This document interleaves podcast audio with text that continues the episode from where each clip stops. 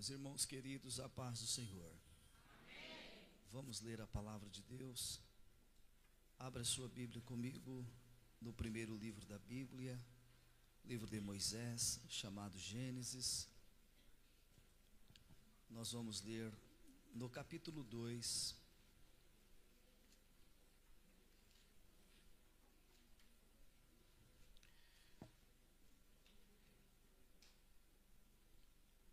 No capítulo 2, nós vamos ler dois versículos para nós começarmos a nossa exposição nesta noite de escola bíblica. Gênesis capítulo 2, versos 16 e 17. Quero crer que você tem um exemplar da Bíblia. Quero crer que você veio para uma noite de aprendizado da palavra de Deus. Repitam após mim: E ordenou o Senhor Deus ao homem, dizendo: De toda árvore do jardim comerás livremente.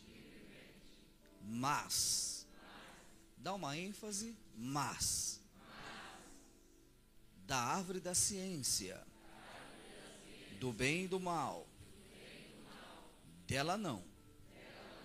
Dela não. Dela não comerás. Porque no dia em que dela comeres, certamente, certamente morrerás. Repitam após mim: Adão, um obreiro que passou dos limites. Nós vamos iniciar com esta mensagem fazendo algumas observações. Quando se lê Gênesis capítulo 1, desde o seu versículo 3, nós estamos diante do ato criativo de Deus. No princípio criacional. Aprove o Senhor Deus, que é livre, criar todas as coisas não por necessidade, porque ele não tem, mas porque ele é livre. E aprove a este Deus livre trazer à existência todas as coisas. Desde o versículo 3, aonde inicia uma uma conjugação verbal que ele utiliza. E disse Deus: haja. O que que Deus disse? Este verbo abre toda a narrativa que se segue sobre as coisas que Deus criara. E criara pelo poder da sua palavra. Quando chega à altura do versículo 26 do mesmo capítulo 1, nós vamos perceber a mudança que haverá na conjugação verbal. E disse Deus: façamos. O que, que Deus disse? Façamos. Então, o primeiro verbo é haja, o segundo verbo é façamos. Observe a mudança no haja, ele traz à existência todas as coisas pela expressão da palavra e cria do nada. Simplesmente ele cria a partir do nada. Daí a expressão hebraica bara ou bará, como queiram, criar daquilo que não existe ou criar do inexistente. Eu acho lindo isso aqui porque no sentido ministerial da palavra, Deus não espera você ser ou se tornar para Ele te escolher. Ele te escolhe sem ser mesmo. Porque na verdade é Ele que vai criar.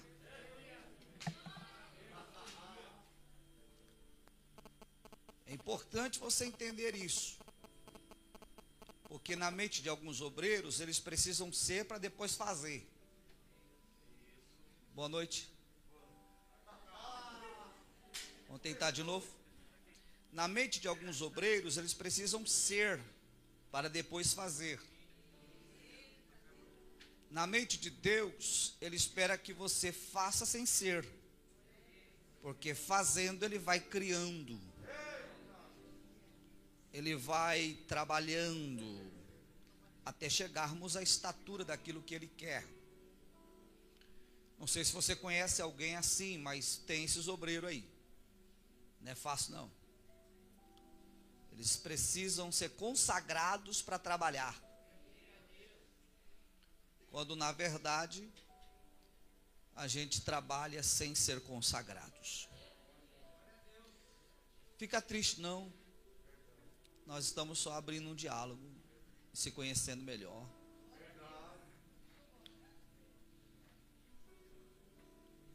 No verso de número 26, quando ele usa a expressão façamos, observe que três palavras estão no plural: façamos, nossa, nossa.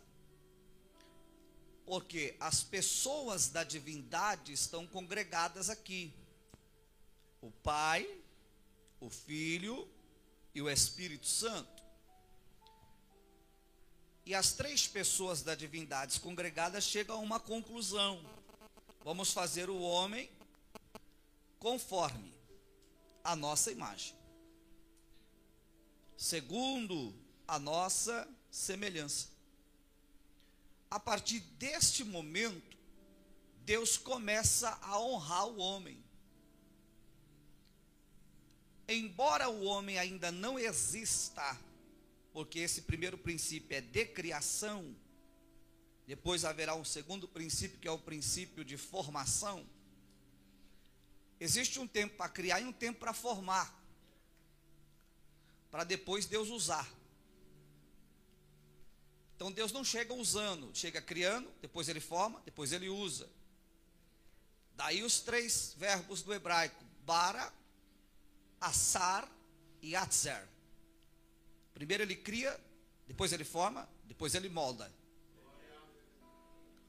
Se você não entender isso, vai ficar difícil ser obreiro. Ele vai te criar, vai te formar e vai te moldar.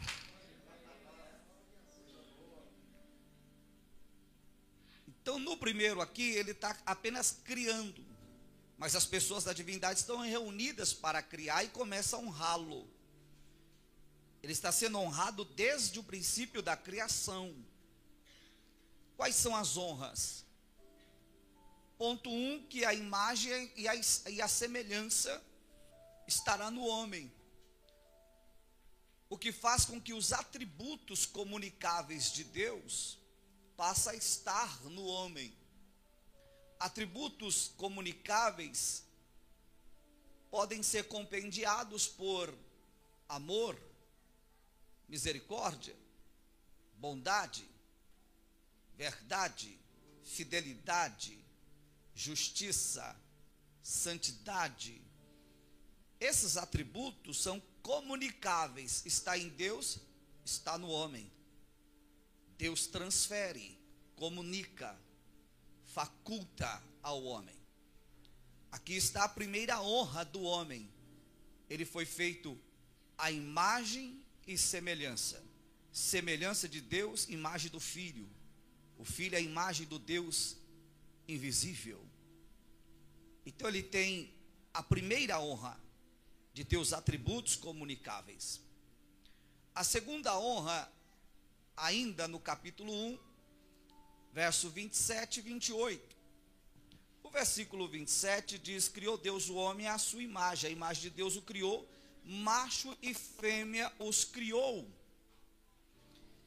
Ato contínuo do verso 28, ele abre dizendo: E Deus os abençoou. Olha que honra ser abençoado por Deus. E quando Deus abençoou, abençoou ambos. Observe que tanto o homem quanto a mulher foram criados juntos. Porque um é um tempo da criação, o outro é o tempo da formação. No dia que Deus formou o homem, não formou a mulher. Mas no dia que Deus criou o homem, também criou a mulher. Por que, que Deus não dá a mulher junto com o homem simultaneamente? Porque Deus só dá aquilo que eu tenho necessidade. Se eu não tenho necessidade, Ele não vai me dar. Se Deus me dá uma coisa sem necessidade, eu não amo, não protejo, não valorizo. Então, enquanto Adão não tem necessidade, Deus não dá. No dia que Deus percebeu que ele tinha necessidade, Deus o conduziu a um coma induzido. Quando ele saiu do coma induzido, a necessidade dele foi suprida aquela que está diante dos olhos dele sempre existiu dentro dele mesmo. Mas ele só vai receber quando tiver uma necessidade. Quem recebe as coisas fora do tempo não valoriza. No sentido ministerial é a mesma coisa. Quando você corta caminho para chegar no lugar que não é tempo, você não vai valorizar. Boa noite. E a gente tem uma safra de obreiros que vive cortando caminho para ser aquilo que Deus não chamou, para chegar no lugar que não era para chegar prematuramente. Se Deus tem uma chamada contigo, filho, espere o tempo. Se aveste não, para que correr tanto? Você vai morrer tão cedo. Vou repetir, para que correr tanto? Você vai morrer tão cedo. Porque tem gente que acha que entrar no ministério é para viver. A Bíblia não ensina que ministério é para viver, é para morrer.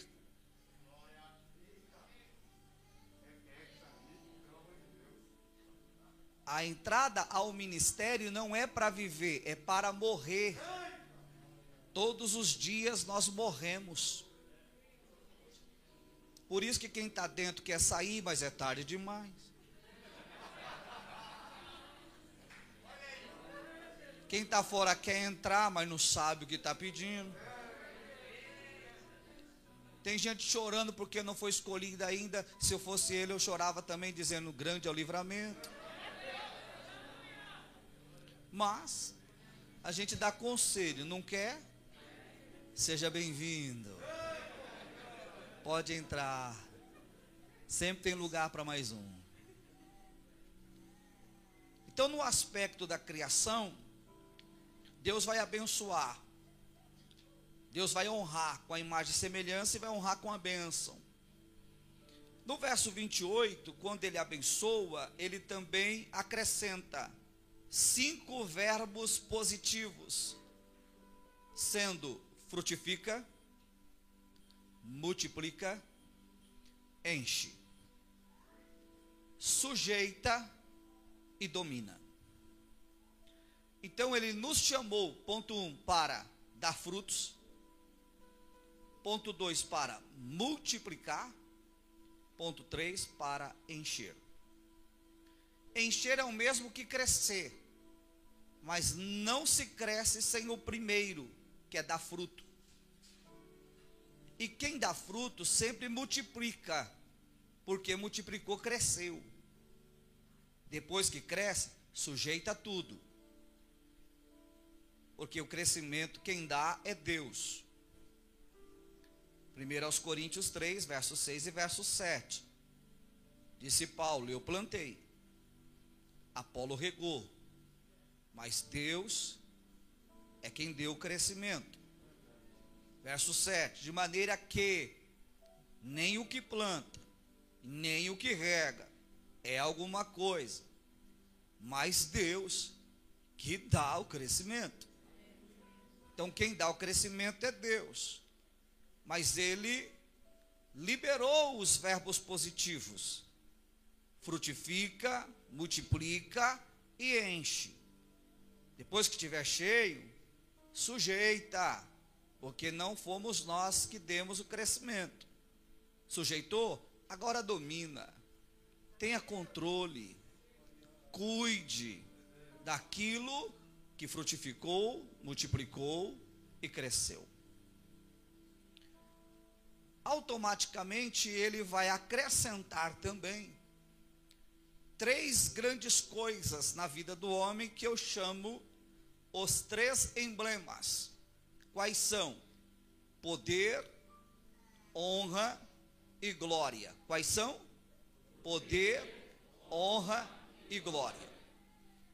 O poder está em três dimensões: céus, terra e mar. Gênesis 1, 28. Olha o que o texto diz.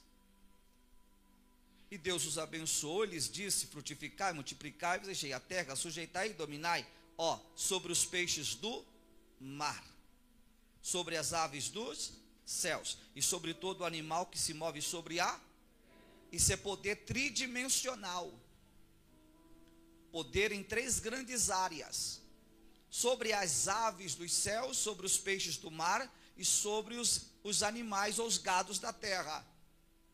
Na tipologia bíblica, aves dos céus é uma representatividade de Efésios 6, verso 12. Palavras de Paulo: a nossa luta não é contra a carne, nem contra o sangue, mas contra os principados, potestades, dominadores e hostes espirituais da maldade nos lugares celestiais. Jesus deu à igreja poder nas nas regiões celestiais poder sobre os principados, potestades, dominadores e hostes espirituais da maldade. Esse poder foi delegado por Cristo à igreja. Mateus 10, verso 1. Chamando os seus doze discípulos, deu-lhes poder e autoridade para expulsar os demônios e curar os enfermos. Tudo isso em o nome do Senhor Jesus Cristo. Esse é o poder nas regiões celestiais. Segundo poder é sobre as coisas do mar. Mar, na tipologia bíblica, representa o mundo, os peixes, as almas. Ele nos deu poder para pregar o evangelho e ganhar almas para Cristo. Mateus 4,19, olhando para Pedro e para André, Jesus disse: Segue-me, e farei de vocês pescadores de homens. O mar é o mundo, os peixes são as almas, o evangelho é a rede e o pescador é o crente. Deus te chamou para pescar. Deus te chamou para pescar sobre os gados da terra, gado fala de força, a terra fala de finanças. Ele nos deu poder sobre as riquezas desta terra. O ouro e a prata está nas nossas mãos para poder administrar como mordomos no reino, porque não se prega o evangelho sem recursos financeiros. Não fica triste. Não se prega o evangelho sem recursos financeiros a necessidade dos recursos, e Ele deu isso nas nossas mãos. Por isso você é um mordomo. O ouro e a prata estão tá nas tuas mãos, para você investir no reino, na obra de Deus, para que o Evangelho continue sendo pregado. Jesus continue salvando, os céus continuem sendo povoados, o inferno continue perdendo, para a glória e o louvor do nome do Senhor. Deus vai acumulando o homem de honra. A honra do homem está em duas coisas. Primeiro, o homem passou a ser um representante legal de Deus. Quando Deus forma o homem, Deus forma ele para representá-lo. Adão é o primeiro filho humano. Lucas 3, verso 38, de trás para frente. De Deus, Adão, de Adão, de Sete, Cainã. Então, de Deus, Adão. Adão veio de Deus. Ele é o primeiro filho humano de Deus. Ele recebe a honra de ser representante legal de Deus. A segunda honra dele é de ser representante de toda a raça humana. Atos 17, verso 26. Paulo pregando em Atenas, no Areópago, disse: De um só, Deus fez todas as gerações. De um só, Adão. Então ele é representante de toda a raça humana. Então ele é representante na vertical e na horizontal. A cruz já estava presente. Deus o honrou. Terceiro, a glória. Poder, honra e glória. Glória porque de tudo que Deus havia criado, o homem passou a ser a glória de toda a criação. De tudo que ele criou. Salmo 8, verso 5. Um pouco menor do que os anjos me criaste, e de glória e de honra me coroaste. O homem passou a ser a coroa de toda a criação de Deus. Então, observe: Deus honrou o homem, imagem e semelhança de Deus. Deus os abençoou. Deus liberou os cinco verbos positivos. Deus deu poder, honra e glória ao homem. Como se não bastasse, capítulo 2, verso 7, nós vamos ver a formação. Na formação, Deus forma o homem do pó da terra. Então, o seu corpo é formado do pó da terra, da matéria pré-existente. Daí mudar o verbo bara para assar, que é criar daquilo que já existe, que é a terra. Ao criar o corpo do homem, Deus tira algo dele e coloca dentro do homem: fôlego, sopro, narinas, essência. Se o homem vai ser um adorador, ele vai produzir especiarias para adorar. Mas se faltar essência, ele não consegue ser adorador ele poderia buscar as especiarias, mas a essência vem de Deus. Quando Deus sopra dentro do homem, Deus está colocando dentro dele uma essência. Ele está dizendo: busca as especiarias, porque a essência já está dentro de você. Ou seja, eu já nasci adorador, mesmo sem saber. Ainda que eu não tivesse uma doutrina que me ensinasse, dentro de mim já tem uma essência de um adorador. Por isso que todo ser humano é um verdadeiro antropós, aquele que olha para cima em busca de alguém para adorar, um verdadeiro andarilho na fé, até que alguém lhe indique, mostre o único e o verdadeiro Deus, e indicando ele sabe, ele é digno de receber toda a honra, toda a glória e todo louvor. Está dentro do homem esta essência. O fôlego da vida entra no corpo do homem, o homem passa a ser uma alma vivente. Dentro da nossa teologia, entendemos o homem como um ser tricótomo. De acordo com Gênesis 2,7, ele é corpo, ele é espírito, ele é alma. Jó 33,6, ele é espírito, alma e corpo. Primeiro aos Tessalonicenses, capítulo número 5, verso 23, ele é espírito, alma e corpo. Se ele é espírito, alma e corpo, então ele é um ser tricótomo. Se ele é um ser tricótomo, então ele é uma casa. Ele é um tabernáculo. Ele é um lugar de habitação. Ele é um templo. Ele é uma morada. Quando Deus cria e forma o homem, Ele está criando e formando a primeira casa, primeiro tabernáculo, primeiro templo, primeiro lugar de habitação, primeira morada, aonde o eterno vai residir, aonde Deus vai morar, aonde Deus vai se manifestar. O homem, dentro do seu estado de tricotomia, tem três vidas: a do espírito, a da alma e a do corpo. A vida do espírito, Zoe. A vida da alma, Psique. A vida do corpo, Bios. Então ele é um ser que se move em três dimensões. Ele se relaciona com o céu, se relaciona consigo, se relaciona com o mundo. Ele tem deveres com Deus, deveres com a família e deveres com a sociedade. Ser crente é ser fantástico, porque você tem relacionamento com Deus, relacionamento com a igreja e relacionamento com o mundo. Você não é alienado, você não é anjo, é ser humano. Por isso que ele te deu corpo. Tem crente que quer viver nessa terra como se fosse um anjo. Avisa seu vizinho que ele não é anjo.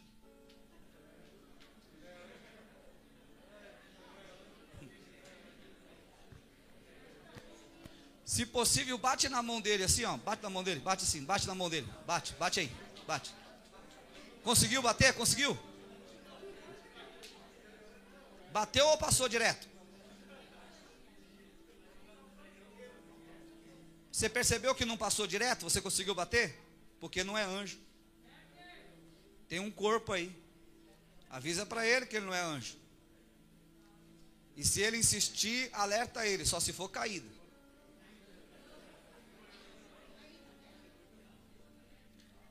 Nós temos um relacionamento com Deus no espírito, com a família na alma e com o mundo externo com o corpo.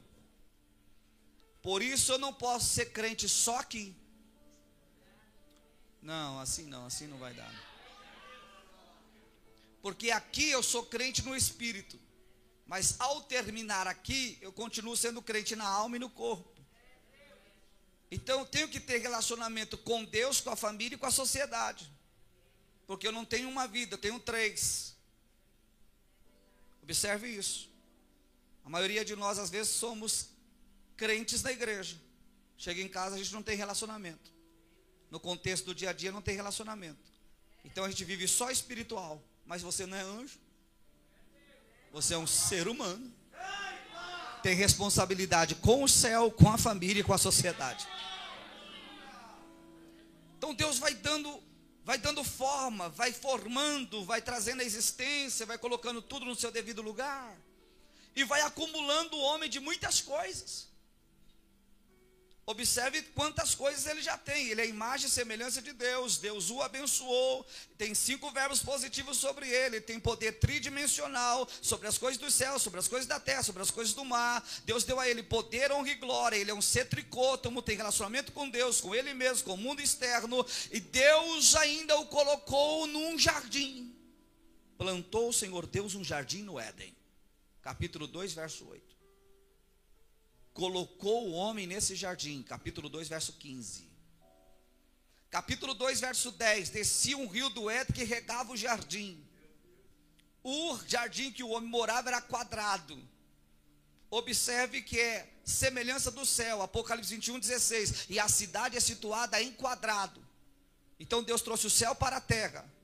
Ele está dizendo: Eu vou fazer a sua casa aqui, a semelhança da minha lá para que a gente tenha a mesma comunicação, o mesmo ambiente, o mesmo culto. Ou seja, eu quero que a sua casa seja uma extensão do céu. Deixa eu falar uma coisa aqui. Você sabe qual é o maior problema de um obreiro? É quando a casa dele é uma extensão da igreja. Não sei, não sei.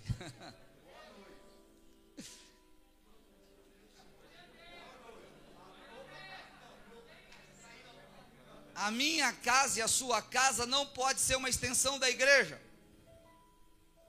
Pelo contrário, a igreja que tem que ser uma extensão da nossa casa. Porque a minha casa e a sua casa tem que ser extensão do céu. É, eu acho que não ficou legal.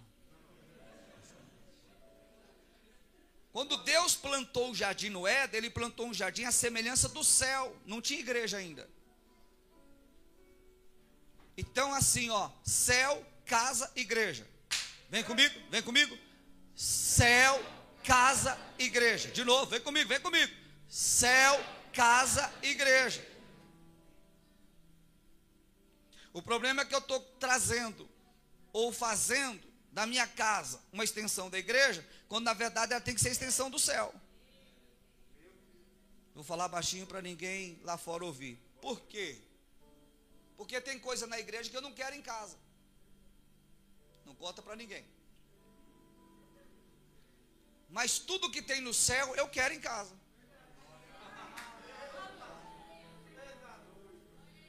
Tem uns negócios estranhos no nosso meio. E eu não quero esses negócios estranhos lá em casa. Agora tem uns mistérios tremendos no céu. Eu quero lá em casa. Por isso que a minha casa é uma extensão dos céus e não da igreja. Agora a igreja é a extensão da minha casa. Porque se eu pego fogo lá, vou pegar fogo aqui. Se eu dou glória lá, vou dar glória aqui. Se eu adoro lá, vou adorar aqui. Se eu oro lá, vou orar aqui. Se eu separo os dízimos e as ofertas lá, vou devolver aqui. Não, desse jeito, não, não legal. Quando eu percebo que um obreiro tem que chegar na igreja para pegar fogo, eu entendi que ele não entendeu nada. Porque na verdade ele já tem que vir em fogo. Porque o culto não começa na igreja, começa na casa dele. Mas como ele é relaxado e não tem devocional, tem que chegar aqui para ver se pega. Boa noite, gente. Vocês vieram hoje? Maravilha. Estou sentindo o que vocês estão sentindo. Uma raiva do pregador. É a primeira noite, tem mais duas. Então Deus vai acumulá-lo. Vai plantar no jardim, vai colocar ele no jardim. É a semelhança do céu. Em Gênesis 2, verso 9, Deus plantou no jardim a árvore agradável à vista, boa para se comer, e a árvore da vida. E de repente Deus tem uma ideia: vou plantar uma árvore aqui. Conhecimento do bem e do mal. Para quê, Senhor? Estabelecer princípio de obediência, né? Já que eu tenho um obreiro aqui, eu preciso que esse obreiro entenda que existe uma palavra não. Aleluia.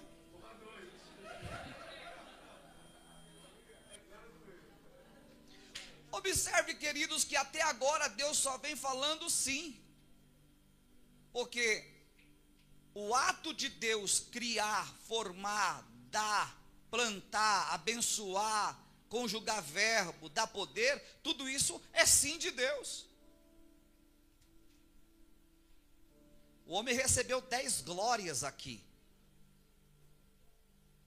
Deus planta a árvore do conhecimento do bem e do mal para estabelecer um princípio de obediência. Por quê? Porque Deus é livre. Se Ele é livre, ao criar e formar o homem, o criou livre. Criando o homem livre, Ele está dizendo: você é livre para tomar uma decisão. Depois de tudo que eu fiz em você, por você, agora você é livre para decidir se continua comigo ou não. Deus faz investimento e espera resultado. É o mesmo que eu leio João capítulo 15, verso 16. Não foste vós que escolhestes a mim, eu escolhi a vós.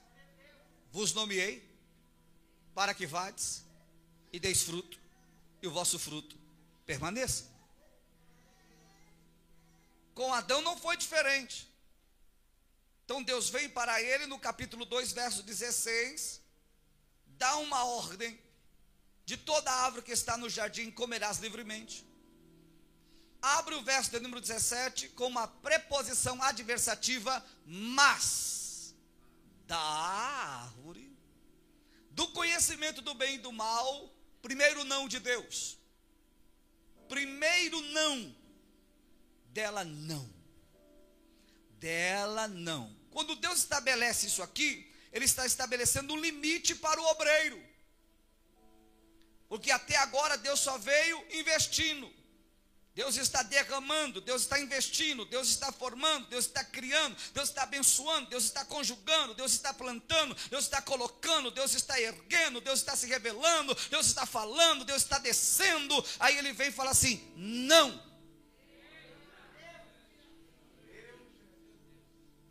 Por incrível que pareça, o obreiro Adão não soube lidar com o não.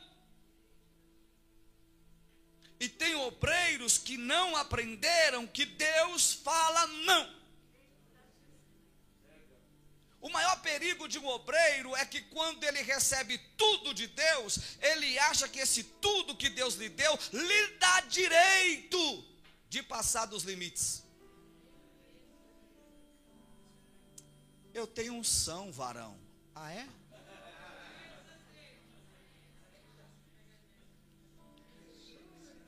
Eu prego demais vaso. Ah, é? Eu conheço os originais. Aí eu falo, isso é um fenômeno. Fenômeno. É. Os originais está difícil, mas tudo bem, já que você conhece, é um fenômeno. Eu domino todas as línguas bíblicas. De semântica eu sou top. Da exegese a eise é comigo mesmo. Só que tudo isso não nos dá direito de passar do limite. Deus colocou um limite e diz: não. Você tem unção, mas ó, não. Ah, você tem chamada, mas ó, não. Você canta muito? Não. É profeta? Não. É dos Hamifly? Não.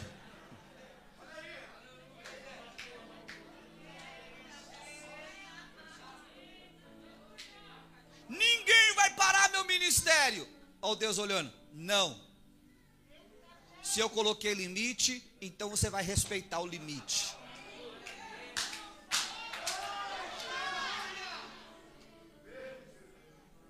Ah, mas o homem quer acabar com a minha chamada. Onde você achou isso? Isso é expressão de cristão. Expressão popular pentecostal. Um homem que Deus chama, o outro homem pode parar ele? Para de graça. É que às vezes Deus usa aquele que lidera você, que te discipula, que te forma, para dizer não. Para você saber que existe uma palavra não. Pastor, vou pregar. Não.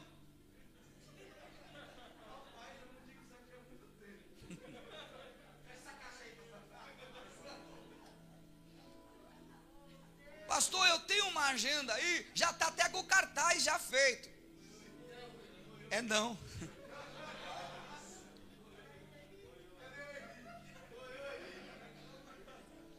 Pastor, mas Deus falou, Deus, então, hoje ele está falando não. Aquele dia foi sim, aquele outro dia foi sim, aquele lá também sim. Só que hoje é não, e você precisa respeitar. Então observe, tudo que você é e que você tem não lhe dá direito de passar do limite estabelecido por Deus. Pastor, e se eu passar? Vai morrer. Morrer é. Fisicamente, ainda não. Mas começa a morrer espiritualmente. Todo obreiro que não respeita limite, ele morre espiritualmente. Adão não respeitou. Próximo passo: morte. Gênesis 3, versículo 7. Os olhos de ambos se abriram, descobriram que estavam nus. Nus, perderam a glória, perderam a cobertura espiritual, perderam a unção. Tudo que Deus investiu, acabou. Sabe quem está dando risada? A serpente porque conseguiu tirar do obreiro aquilo que Deus deu, porque não respeitou o limite. Cuidado, você tem liderança, você tem alguém que te apacenta. Se passar dos limites, vai morrer espiritualmente. A unção que eu tenho não me dá direito a passar dos limites. O ministério que eu tenho não me dá direito a passar dos limites. Tudo que Deus investiu em mim não me autorizou a passar dos limites. E tem gente deitando e rolando. Tem gente deitando e rolando, usando até o ministério que Deus deu para passar do limite e achando que vai ficar desse jeito. Vai não. Não vai não. Seus olhos vão se abrir e você vai perceber que está nu está pregando sem unção, está cantando sem unção, está profetizando de si mesmo, está revelando de si mesmo, porque passou do limite, Quem não sabe respeitar a autoridade espiritual não tem condições de ser usado. Então, em nome de Jesus, não passe do limite, porque senão a morte espiritual está te esperando. E era uma vez o seu ministério. Não seja como Adão. Entenda que existe não, e o não de Deus para mim, para você é livramento. Ele sabe por que está dizendo não.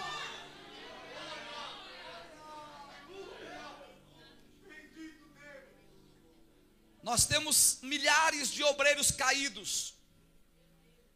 Homens, mulheres, cantores, pregadores, vasos, profetas, conferencistas, teólogos, escritores, homens que abalaram, estão caídos hoje, porque tudo que eles tinham, eles não analisaram que Deus estabeleceu o limite, mas o que eles tinham, eles entenderam: sou tão bom que posso até passar do limite.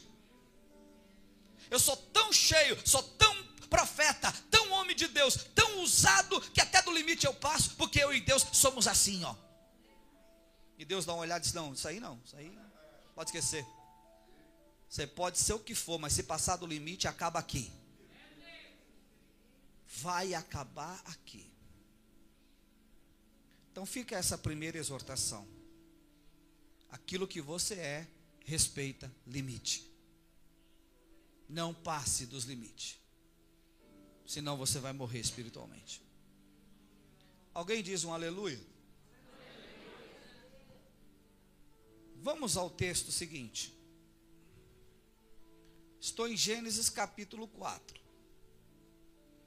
O segundo exemplo, fechando o pensamento já, por causa do nosso, nosso horário, né? Caim, um obreiro que só chega atrasado no altar.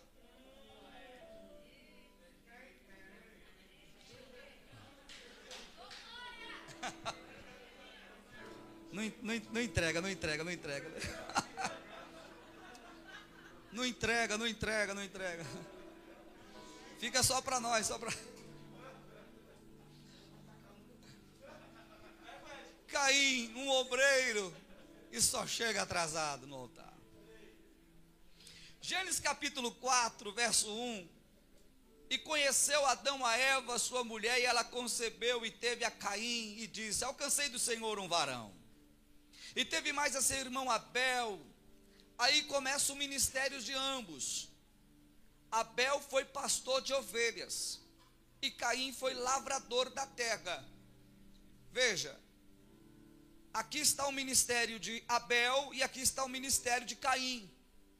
O ministério de Abel, apacentar as ovelhas. Ministério de Caim, lavrar a terra. Ministério de Abel, agropecuária. Ministério de Caim, agricultura. Eu acho isso bonito porque Deus não chamou todos nós para uma coisa só. Caim é Caim, Abel é Abel, ministérios diferentes. Se ele tivesse chamado todos nós para uma coisa só, era uma briga só aqui e chamando já diferente da. Vou tentar de novo. Chamando nós para ministérios diferentes, ainda dá umas discrepâncias entre nós, dá uns atritos, uns rabos de arraia. Não, não dá. Não, confessa o pecado, não deixa eu sozinho. Dá uns negócios entre nós de vez em quando. Vontade de mandar uma meia dúzia para a glória mais cedo. Orando para Jesus preparar e levar logo. Que não é possível. Dá tanto trabalho como deveria trabalhar. Essa é igreja, obreiro, dos mantos, meu Deus. E pode ver que a maioria é pentecostal, a maioria é pentecostal. Pentecostal é terrível, irmão. Não mexe com os penteca, né? Hum. É, é eles que merecem umas voadoras. Então veja, cada um com o seu chamado, cada um com a sua vocação, tá certinho. Agora, o versículo 3 vai revelar o obreiro Caim. E aconteceu ao cabo de dias que Caim trouxe do fruto da terra uma oferta ao Senhor. Veja que o Caim é lavrador, é agricultor. O fruto da terra dele é vegetal, é legumes, é verdura. A oferta de Caim é boa, dada no tempo certo. E Deus sempre deu importância à oferta de Caim. Ela era muito importante, para você ter uma ideia, a oferta de Caim deixava as pessoas mais belas, mais bonitas, mais robustas. Daniel 1. Experimenta-nos, peço-te, dez dias, dai-nos a oferta de Caim, dai-nos legumes Dai-nos água a beber e legumes a comer. Dez dias depois, os meninos lindo, brilhando, cheio de Deus. Então a oferta de Caim era boa, mas tinha que chegar na hora certa. Às vezes você tem uma mensagem boa, mas só chega atrasado.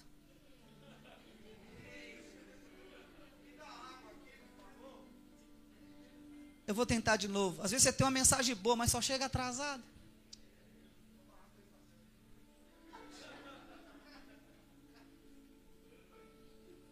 Chega atrasado com aquele ar de pregador do congresso. O terno combinando com a gravata, com o lencinho do lado, o sapato das duas cores. A Bíblia é maior que ele mesmo. Com aquele ar de humildade, arrotando soberbo e dizendo: Sou eu hoje.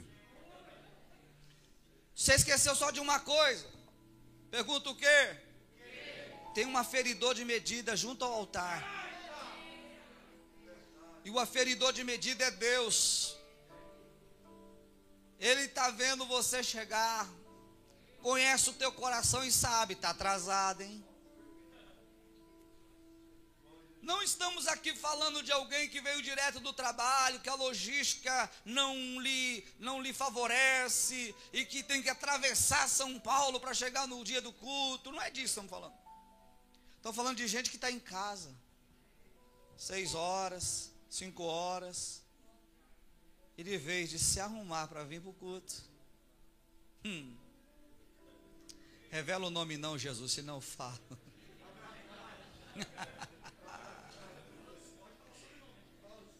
Está dando a hora, mas não sai, fica lá, enrolando, enrolando. E é o obreiro.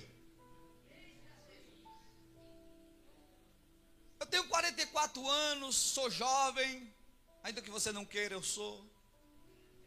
Mas eu aprendi cedo que o obreiro é primeiro a chegar e o último a sair. Não, não desvia agora, fica firme. Já estou terminando, segura essa aí. Mais dez, mais dez. Eita, de dez em dez. Só as voadoras que saem. Observe, nós aprendemos que o obreiro é o primeiro a chegar e o último a sair. Mais de uns anos para cá, o obreiro tem sido auxiliado pelo Benê. Conhece o Benê? A esposa do obreiro.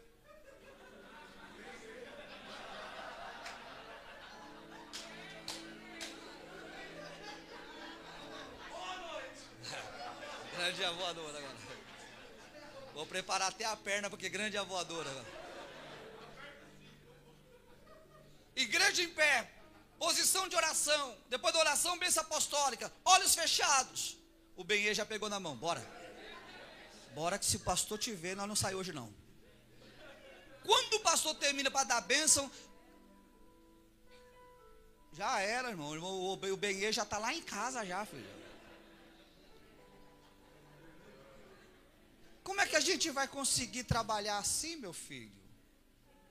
Chega atrasado e quer sair antes. Não, vou tentar de novo. Tem uma turma aí que reclama que passou do horário. É a mesma turma que chega atrasado. Ó, senti agora, hein? Você era para você sair no manto, você não foi, eu fui sozinho. Ó. chega depois, quer sair antes. Não vai dar certo. Se você entrou no ministério, você tem que entender isso. Agora, quer ser obreiro, quer chegar a hora que quer, do jeito que quer, no dia que quer. Vai caçar o que fazer, meu. Dá seu lugar para outro, meu. Você não está entendendo que você não serve para esse negócio? Isso aqui é para gente que tem responsabilidade, tem compromisso, ama a obra de Deus e vai doar a sua vida no ministério. Mas e as honras? Deixa isso para lá. Já te disse que estranha um negócio para morrer. A gente entra para morrer nisso aqui.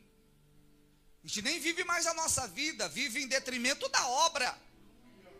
Para a obra, envolvido com a obra, dorme com ela e acorda com ela. Agora te procura, não te acha. Quando chega, chega atrasado. Aí, é legal quando eles chegam atrasados, que ele fala assim: Fulano, vem cá, acabou de chegar, irmão, acabou de chegar, acabou de chegar, vem cá. Ora aqui. Coitado. Aquela oração sem nada, sem ninguém. Não sai do nosso meio.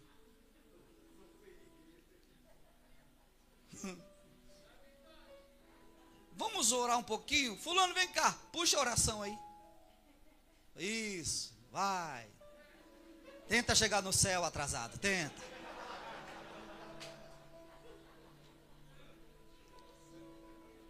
Ah, chegou a bonita, atrasadona. Vem, filha, canta o.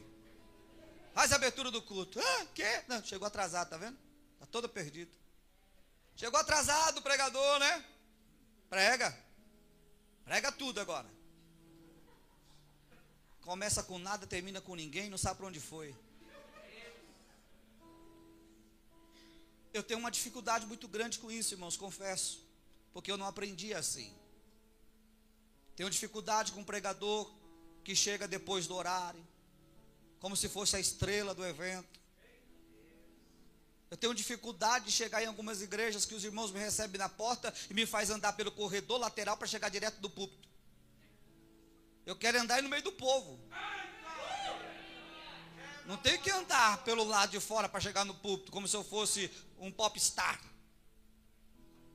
Nós não somos artistas, não, meu filho. Púlpito não é palco, não, meu filho. Nós somos pregadores do Evangelho, ministro do Evangelho, obreiros de Deus compromissados com a verdade do Evangelho. Não estamos aqui para agradar povo, não estamos aqui para passar a mãozinha na cabeça de ninguém. Estamos aqui para pregar um evangelho que salva, que liberta, que transforma e que prepara o pecador para morar no céu.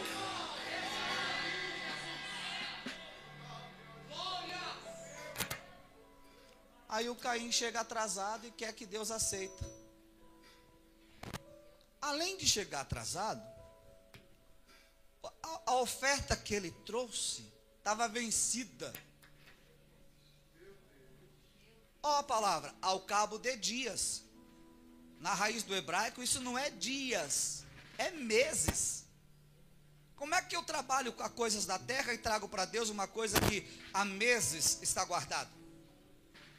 Quando chegou já estava vencido, porque se é verdura, legumes, vegetais, já apodreceu. Você comprou, por exemplo, hoje domingo. Olha, domingo, hoje é terça, hoje eu estou com sensação de domingo. Você no domingo comprou lá uma salada.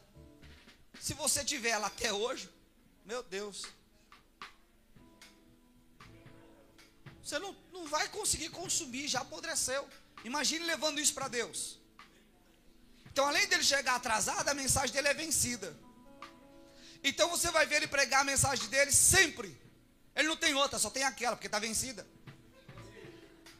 Não, eu vou tentar de novo, vou tentar de novo, vou tentar de novo. Sabe aquele pregador de uma mensagem só? Aquele cantor de um hino só? Porque está vencido. Só chega atrasado, só tem aquele. É diferente de quem tem compromisso. Quem tem compromisso não chega atrasado. E quando chega, chega sempre com uma coisa nova. Está sempre novo, sempre com uma mensagem nova, sempre com uma saudação nova, sempre com um louvor novo, porque vem preparado para o culto, vem preparado para servir, vem preparado para a obra. Agora, essa safra de obreiro relaxado, que não prepara a vida, que não prepara o culto, que não prepara a mensagem, que não prepara o louvor, chega atrasado, aí quando tem oportunidade, fica dando desculpa. Eu não estava esperando, é claro que não estava esperando, chegou atrasado.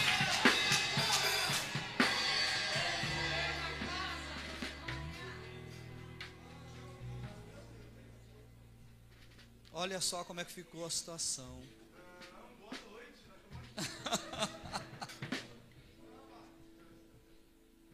Caim poderia ter dado o melhor. O próprio Deus vai falar com ele no versículo 7.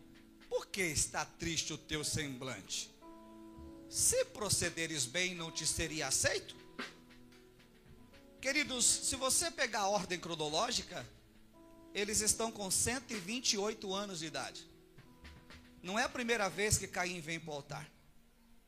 É a primeira vez que Deus rejeita. Porque é a primeira vez que ele trabalha assim com Deus. Das outras vezes, Deus sempre aceitou. Só que aí ele relaxou. Sabe aquele obreiro que vem bem, vem bem, vem bem, daqui a pouco dá uma relaxadinha?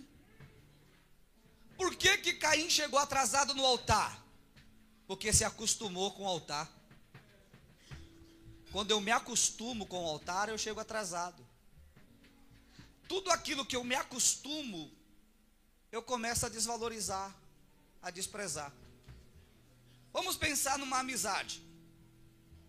Se eu tenho uma amizade com você e não te vejo há meses, há uma alegria em te ver.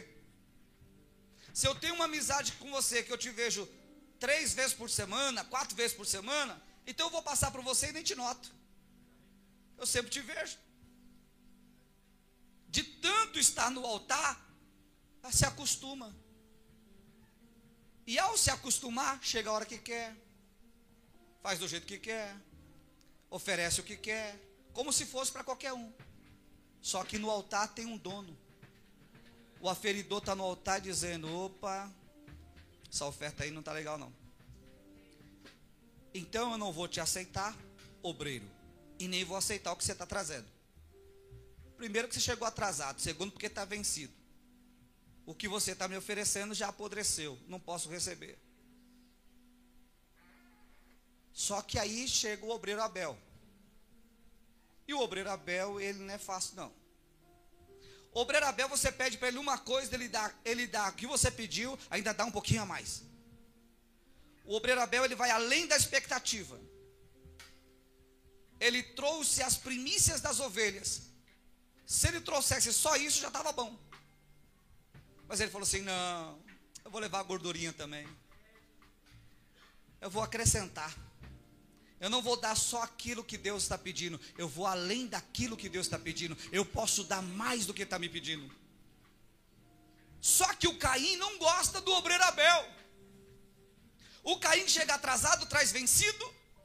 E quando encontra um Abel que chega no horário, que dá o melhor, que vai além da expectativa, aí o Caim começa a pensar: hum, está na hora de matar ele. Não gostei que ele pregou melhor que eu, não. Eu não gostei que ela cantou melhor do que eu, não. Olha, eu não gostei. Então eu vou criar mecanismo para matar o Abel. Só que o Abel, o seu nome significa sopro. Tem tudo a ver com a oferta que ele oferece. Ele entrega as primícias, traz a gordura, e o sopro é para que a oferta so, possa subir. Então ele é aquele que traz a oferta que sobe. O Caim é aquele que traz a oferta que fica. Ele traz oferta que sobe, o Caim traz oferta que está podre. Ele traz oferta que Deus recebe, o Caim traz oferta que Deus rejeita. E quando o Caim encontra um Abel que o negócio sobe, ele diz: Eu tenho que matar ele, porque ele é um problema para mim.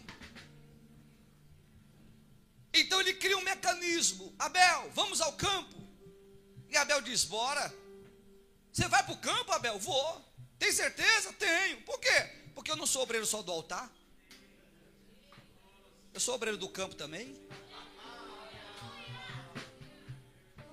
Você já viu que tem um obreiro que é obreiro só do altar? Se chamar ele para fora, ele não vai. Se convocar ele para a rua, ele não vai. Se chamar ele para as praças, os becos, valados, ele não vai. Mas se der um microfone para ele no altar, vira um giraia. E aí o negócio tem que, vir, tem que virar na mão dele. Que se não virar também, aí ele fica daquele jeito. Mas se chamar para o campo, hoje não dá. É que eu tenho um compromisso. É que eu já tinha uma coisa marcada. É que a minha mulher vai sair. É que a minha mãe está doente. É que a minha sogra está me chamando. Você nunca encontra ele no campo. O Abel não tinha problema. Com ele era altar e campo.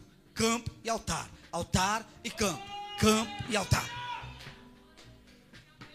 Como Caim convidou Abel para o campo, estratégia do Caim: vou matá-lo no campo. Campo fala de ministério, campo fala de obra, campo fala de envolvimento, campo fala de crescimento, campo fala de evangelização. Então, se eu não conseguir matar ele no altar, eu mato ele lá na obra. Porque se eu matar ele no altar, vai ficar mal, porque lá no altar está todo mundo, eu, todo mundo vendo como é que está o meu procedimento com ele no altar. Então eu vou matar ele no altar, a igreja vai perceber que eu estou matando ele no altar. Então eu mato ele lá no campo, eu jogo ele no campo, esqueço ele lá, deixo ele para lá, ele vai morrer lá. Só que o que Caim não sabia é que o Deus do altar é o Deus do campo. O Caim matou o seu irmão Abel e foi viver a vida dele tranquilamente. O Deus do altar, que é o Deus do campo, foi falar com Caim: Caim, olha a frase que Deus usou. Aonde está Abel, teu irmão? Vou tentar de novo. Olha a frase que Deus usou. Caim, onde está Abel, teu irmão? Com isso, Deus está dizendo para ele assim: ó, o obreiro que você matou era teu irmão. Você não matou um inimigo, você matou o teu irmão. Deixa eu falar uma coisa para você: aqui não é lugar de competição. Você não está aqui para competir com o seu pastor, com a sua liderança, com seus colegas de ministério. Só te falar mais: a sua briga não é aqui, sua guerra não é entre nós. Você não está aqui para matar seu irmão, sua irmã. A sua luta é contra Satanás, é contra os demônios, é contra os principados, potestades, dominadores e ossos espirituais da maldade dos lugares celestiais. Esse irmão que está do teu lado não é teu inimigo, não é alvo de competição, mas é um obreiro com você na obra de Deus.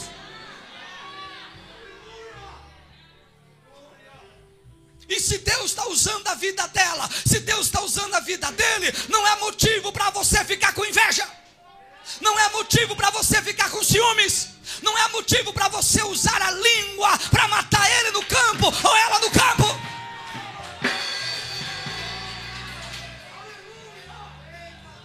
Com dificuldade de ver a honra de Deus na vida de alguém? Está com dificuldade de ver que o tempo do teu irmão chegou, que o tempo da tua irmã chegou? Está com dificuldade de ver que Deus está levantando ela, está levantando ele? A sua dificuldade não pode levar à morte um irmão, uma irmã, um obreiro, uma obreira da casa do Senhor. O dificuldade chama-se a frieza, a carnalidade, falta de oração, falta de santidade, falta de jejum. Se tivesse na obra, não estaria matando ninguém.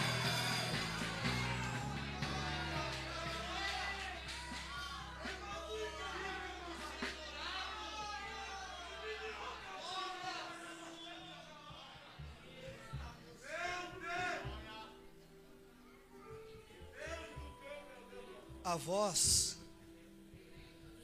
Caim, a voz do sangue do teu irmão clama a mim desde a terra.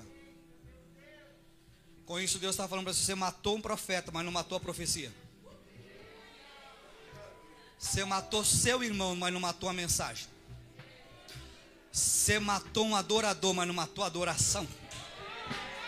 Você matou um ofertante, mas não matou a oferta.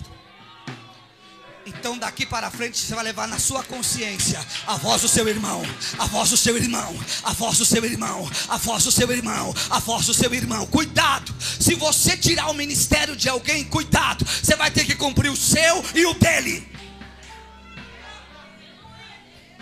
Quando Deus tratou com Caim, ele disse: Por causa disso, você vai cumprir o seu e do seu irmão. Ele olhou para Deus e disse: Mas isso é muito pesado. Quem mandou matar? Todas as vezes que você tirar alguém de cena, Deus vai cobrar de você o seu e daquele que você tirou. Tá com birrinha por quê? Tá com biquinho por quê? Tá franzinho na testa por quê? Tá dando mochocho por quê? Vai apanhar mais. Quanto maior o bico, maior a surra. Tu é obreiro. E comida de obreiro é diferente. A gente não passa a mão na cabeça de obreiro. Porque se você passar a mão na cabeça de um obreiro, ele vira cobreiro. E depois ele vai fazer uma ruaça e vai atrapalhar todo o bom andamento da obra. Os maiores responsáveis pela, pelo não crescimento da obra é os próprios obreiros. Péssimos obreiros, maus obreiros, desobedientes obreiros, irresponsáveis obreiros. Não confunda pregar com servir como obreiro. Tem muita gente que prega bem, mas não serve nada. Não confunda ministério de pregação com o ministério de um obreiro autêntico que veio para servir, que respeita, que quer ser formado, que quer ser discipulado, que chega como cooperador, que vai ao diaconato, que vai ao presbitério, que vai evangelista, que vai ao pastorado, debaixo de bênção e de submissão. Não confunda isso. Não seja um pregador de três mensagens e sai por aí dizendo que é muita coisa. Aprenda a servir. É no discipulado que a gente é formado, é no meio da obra, é trabalhando e servindo que a gente é formado.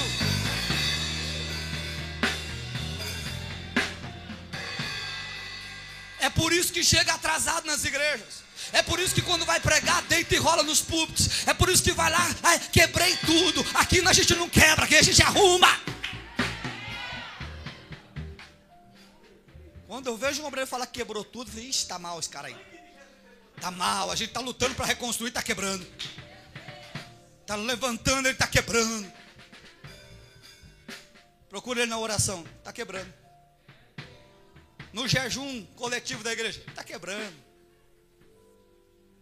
No evangelismo em massa, ele está quebrando. Procura no ensino, no culto da palavra, na EBD. Não, ele está quebrando. Deus me livre. Se tirar, vai pagar o seu e do colega. Tem um camarada chamado Saulo de Tarso, perseguindo a igreja de Deus e consentindo na morte de Estevão. Quando ele consentiu na morte de Estevão, Jesus pegou ele no capítulo 9. Jogou sobre ele o ministério do Estevão. Vai cumprir o seu e eu cumprir um dele. Pronto, vai lá. Mata. Tira de cena. Outra coisa, segura essa que eu estou encerrando aqui, ó. Não haja pessoalmente com o obreiro. Não trate as suas diferenças pessoais com o obreiro. Não prove um obreiro porque você não gosta dele. Que você não vai com a cara dele ou dela. Não confunda. Que se o Espírito Santo não mandou, não faça. Tem muita gente tratando o colega mais pelo lado pessoal do que pela orientação de Deus. E quando é pessoal, você fere. Quando é pessoal, você machuca. Quando é pessoal, você mata. Quando é pessoal, você tira de cena. Quando o Senhor quer provar um obreiro, ele sabe provar, prova bem e ele sai aprovado. Então fica aqui dois conselhos. Ponto um, não passa do limite. Você pode ser a quarta pessoa, que não sei que não dá para ser a quarta, mas você pode ter todos os dons. Você pode pregar o que você quiser. Shhh. Limite. Respeite. Dois, tenha compromisso. Para de chegar atrasado. Não está legal. Os mais novos estão te vendo. Não está legal. Que exemplo que você está dando. Tenha mais compromisso. Seja mais responsável. Sai mais cedo de casa. Não fica enrolando lá não. Porque quando você cria coisa onde não tem, Deus cria uma coisa para você. Quando você cria uma coisa que nunca existiu, Deus cria uma real. Aí você vem cedo.